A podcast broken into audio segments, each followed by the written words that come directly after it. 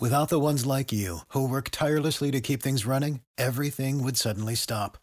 Hospitals, factories, schools, and power plants, they all depend on you. No matter the weather, emergency, or time of day, you're the ones who get it done. At Granger, we're here for you with professional grade industrial supplies. Count on real time product availability and fast delivery. Call clickgranger.com or just stop by. Granger for the ones who get it done. Wenn du mich und meine Arbeit unterstützen möchtest, dann gib doch deine Stimme für meinen Podcast beim Deutschen Podcastpreis 2023 noch bis zum 28.05. für mich ab. Den Link dazu findest du in meiner Podcast-Beschreibung auf meinen Social-Media-Profilen auf YouTube, TikTok und Instagram oder unter www.deutscher-podcastpreis.de in der Kategorie Wissen unter E für Elektrotechnik Podcast. Und jetzt weiterhin viel Spaß mit der Podcast-Folge. Hallo liebe Freunde der Elektrotechnik, Giancarlo the Teacher heißt euch wieder ganz herzlich willkommen zu einer neuen Folge des Elektrotechnik Podcast. Heute steige ich mal direkt in das Thema, nämlich Ernährungssensoren ein. Und da es da mehr als nur ein Messprinzip gibt, werde ich diese Folge quasi zweiteilen. Sprich, heute gehe ich auf magnetische und induktive Näherungssensoren ein und beim nächsten Mal dann auf die kapazitiven Näherungssensoren. Mm, wenn Gegenstände, zum Beispiel ein Werkstück auf einer Stanze oder aber einer Bohrplatte oder eben Personen, zum Beispiel beim Betreten einer Rolltreppe oder eines Eingangs vom Supermarkt, eine bestimmte Position einnehmen, ist es in der Steuerungstechnik oft erforderlich, dass ein Schaltvorgang ausgelöst wird. Dieser kann direkt mechanisch durch sogenannte Grenztaster sowie End-, Mikro- oder Positionsschalter erfolgen. Wenn du mich und meine Arbeit unterstützen möchtest, dann gib doch deine Stimme für meinen Podcast beim Deutschen Podcastpreis 2023 noch bis zum 28.05. für mich ab. Den Link dazu findest du in meiner Podcast-Beschreibung auf meinen Social-Media-Profilen auf YouTube, TikTok und Instagram oder unter www.deutscher-podcastpreis.de in der Kategorie Wissen unter E für Elektrotechnik Podcast. Und jetzt weiterhin viel Spaß mit der Podcast-Folge. Passend dazu habe ich im Video wie immer wieder zur Folge, einen solchen mechanischen Endschalter, wo man genau sieht, wie die Kontakte normally closed und normally open, also der NC und NO, öffnen bzw. schließen. Und auch sieht man auf dem Video, dass der Öffner öffnet, bevor der Schließer schließt. Solltet ihr euch unbedingt auf meinem TikTok, Instagram und YouTube-Channel mal ansehen. Ähm, so ein Ansichtsmuster, das äh, bringe ich von der Schule, beziehungsweise ja, habe ich in der Schule und das zeigen wir unseren Azubis immer, damit man mal reingucken kann. Ja, man hört es immer nur normally open, normally closed. Man hat dieses kleine ja, Plastikbauelement in der Hand, aber man kann nicht wirklich reingucken. Ja, man weiß, das macht irgendwas, man kann es durchpiepsen. Aber wenn man es mal sieht, ist ganz cool. Äh, Im Gegensatz zu dem eben erwähnten mechanischen Grenztastern und Endschaltern arbeiten Näherungssensoren berührungslos. Da nähert sich ja etwas und der erfasst das. Auch im genannten Video an äh, mein Labornetzteil angeschlossen habe ich genau einen solchen induktiven Näherungsschalter. Äh, wenn ihr sowas mal in Aktion sehen möchtet, schaut da unbedingt mal rein. Und von diesen Näherungssensoren gibt es verschiedene Typen, Schrägstrich Arten, vom magnetischen über den induktiven bis hin zum kapazitiven sowie optischen und akustischen Näherungssensor. Steigen also nach dieser allgemeinen Einleitung mal ein mit den magnetischen Näherungssensoren. Diese werden auch als Read-Kontakte bezeichnet, also REED. Und damals in der Ausbildung wusste ich überhaupt nicht, warum das so war. Also die Lehrer damals konnten es mir auch nicht wirklich erklären. Und vor wie man als Azubi zu der Zeit ist, lässt man das so stehen und merkt es sich einfach mit der Prüfung und dann vergisst man es, ja. Bis man die Info gar nicht mehr braucht. Aber dafür seid ihr ja nicht hier bei mir auf meinem Kanal, in meinem Podcast bei Giancarlo the Teacher, stimmt's? Also, Read-Kontakte reagieren auf Magnetfelder. Der Kontakt wird mittels eines Magneten, Magnetfeld, geschlossen. Beim Read-Schalter sind die Schaltkontakte, also diese beiden Schaltzungen, diese beiden äh, Kupferplättchen, in einen Glasröhrchen eingeschmolzen und somit vor jeglicher Berührung von außen geschützt. Nur was hat das jetzt mit Reed zu tun? Nun, die englischen Jeeks, die English Jeeks haben es bestimmt schon geschnallt. Reed bedeutet übersetzt ins Deutsche Rohr. Und I have a hard read. Nein. It is hard to read. It is hard to, es ist hart zu hören. Nein. Um, und wie eben erwähnt, sitzen die Schaltzungen des magnetischen Näherungssensoren in einem Glasröhrchen. Somit hat der geile Teacher wieder mal Licht ins Dunkeln gebracht, ja. Mein Beitrag, die Welt besser zu machen. Nichts zu danken. Vegan funktioniert nicht. Oldschool funktioniert und wer scheiß Arme hat, sieht scheiße aus, denkt dran. Nein, ähm, ihr wisst, was ich meine. also Read von Rohr und weil diese beiden Kontakte eben im Röhrchen sitzen, ja. Wie gesagt, kleiner Spaß am Rande, aber jetzt weiß zumindest du, lieber Zuhörer, schon wieder mehr als 80% der Elektriker da draußen. Also, wie erwähnt, der eigentliche Kontakt des magnetischen Näherungssensoren besteht aus zwei ferromagnetischen Kontaktzungen, die in einem Glasröhrchen eingeschmolzen sind dem Reed. Ferromagnetisch, Ferro von Eisen, also so heißt es ja in der Chemie im Periodensystem Fe oder auch in der schönsten Sprache der Welt auf Italienisch, da bedeutet Ferro auch Eisen, nähert man einen Dauermagneten oder eine stromdurchflossene Spule, dann verursacht das magnetische Feld eine Magnetisierung der Kontaktzungen. Es entstehen Nord- und Südpol an beiden Zungen und was wissen wir von den beiden? Die ziehen sich dann an, ja. Die liegen ja übereinander und dann haben wir einen Schaltkontakt.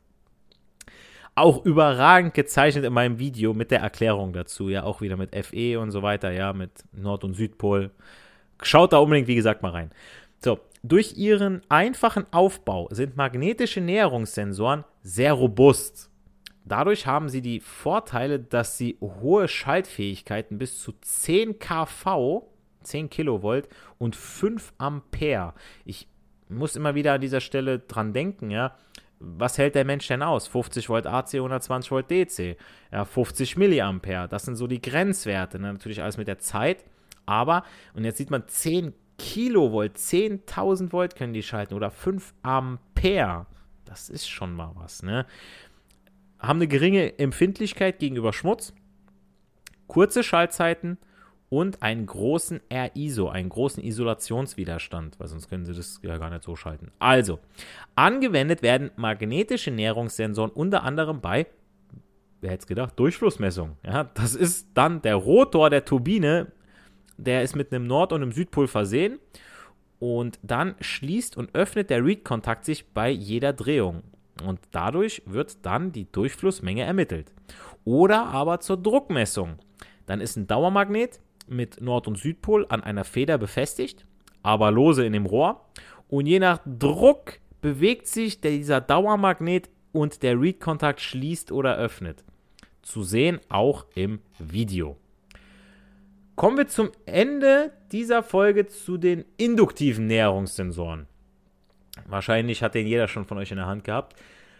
Diese bestehen aus einer aktiven Fläche, einer Spule mit Ferritkern, also Eisenkern, einem Oszillator, einer Triggerstufe und einem Ausgangstreiber.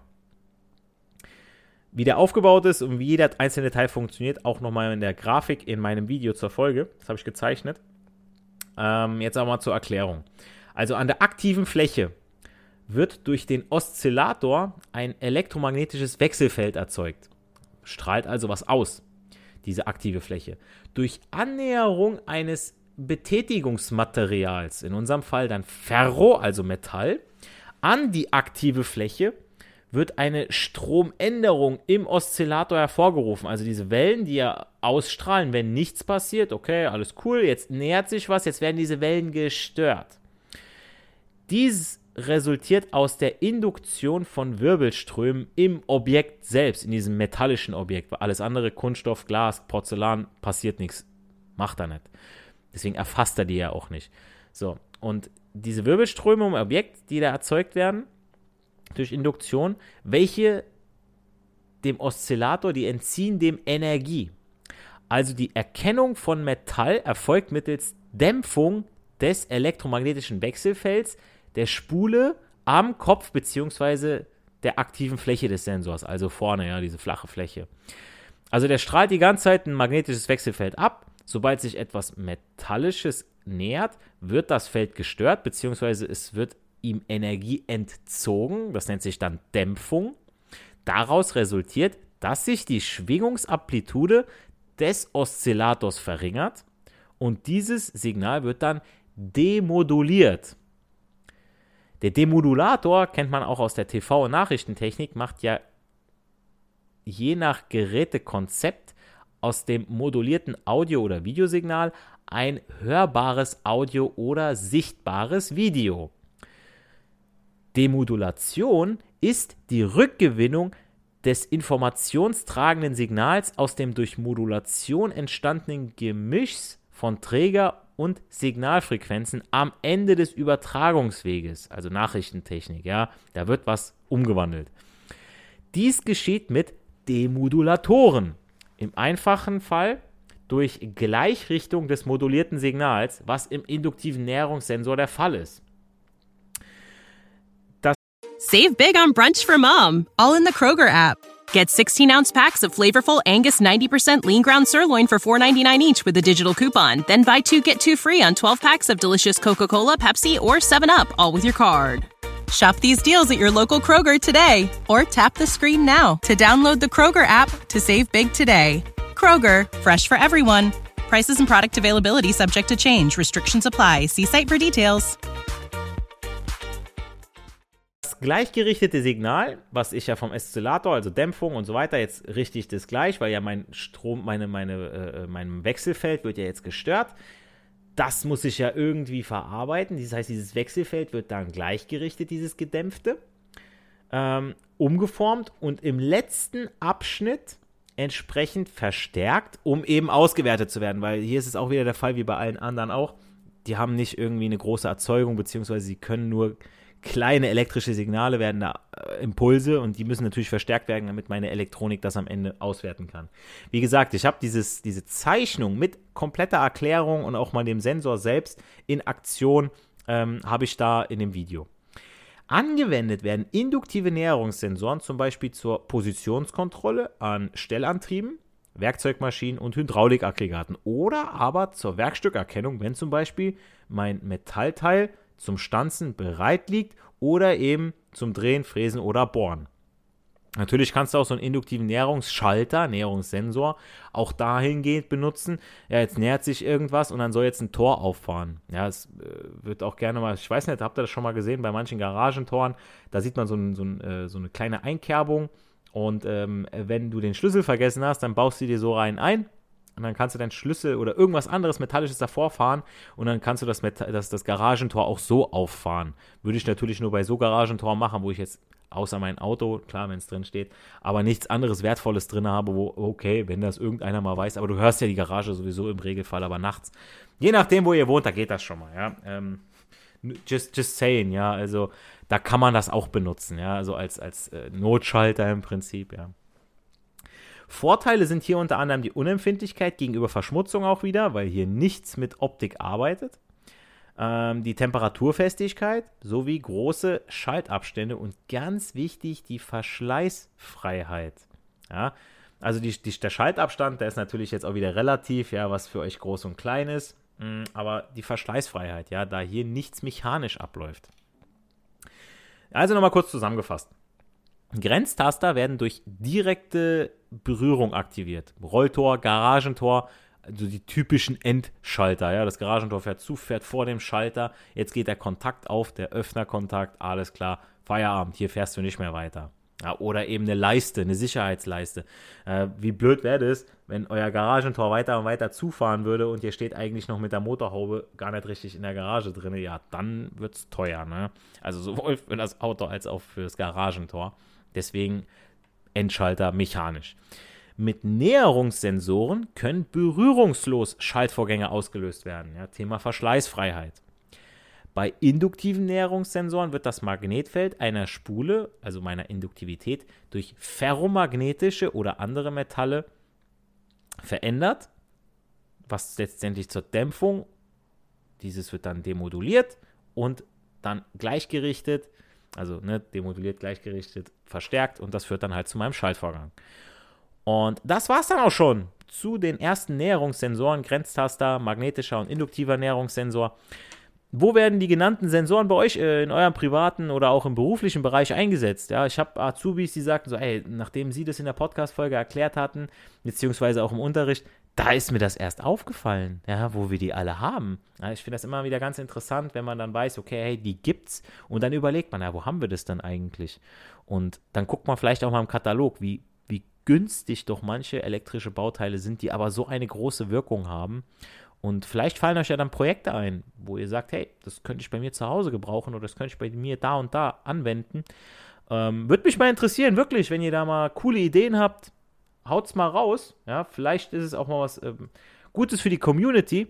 Ich finde immer, da, das ist so das, was eigentlich ein Forum oder auch die Community ausmacht, dass man sich da gegenseitig hilft. Hey, ich habe was probiert, ich habe da voll Interesse dran gehabt und dann seht das ein anderer, ein dritter, ein vierter und sagt, ey, das ist ja cool, wollte ich auch schon immer machen, aber ich habe mich nie getraut. Was hast du denn da? Sag mal deine Materialliste, sag mal dies, sag mal das und haust es raus, mein Gott, sondern tauscht ihr euch aus. Das muss ja nicht immer alles mit Geld zu tun haben, wenn man wirklich Interesse hat. Ne, es ist ich sag mal, ich, hab, ich kann euch auch einen Ernährungsplan erstellen, ja, ich kann euch auch einen, einen Muskelaufbauplan erstellen.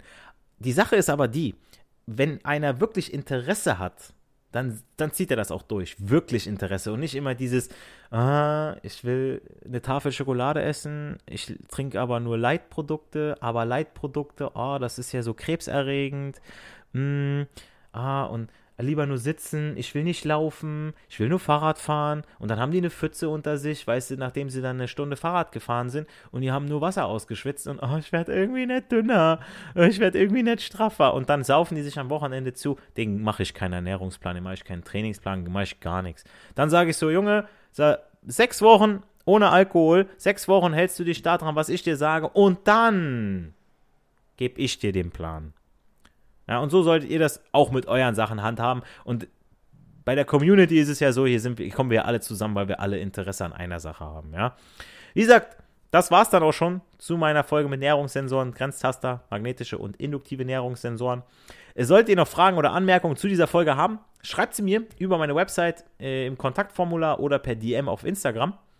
Bleibt mir nur noch zu sagen, wie auch sonst immer, nicht für die Schule, sondern für das Leben lernen wir. Liebe Freunde der Elektrotechnik, wir hören uns in der nächsten Folge. Macht's gut, euer Giancarlo the Teacher. Save big money now on new siding from LP SmartSide at Menards. Update and beautify your home with your choice of 13 timeless colors of pre-finished engineered siding. It's durable and includes a Sherwin Williams factory finish paint warranty that means no painting for years to come. View our entire selection of siding from LP Smart Side today. And don't forget to check out our flyer on menards.com for all the great deals happening now. Save big. Wenn du mich und meine Arbeit unterstützen möchtest, dann gib doch deine Stimme für meinen Podcast beim Deutschen Podcastpreis 2023 noch bis zum 28.05. für mich ab. Den Link dazu findest du in meiner Podcast-Beschreibung auf meinen Social-Media-Profilen auf YouTube, TikTok und Instagram oder unter www.deutscher-podcastpreis.de in der Kategorie Wissen unter E für Elektrotechnik Podcast. Und jetzt weiterhin viel Spaß mit der Podcast-Folge.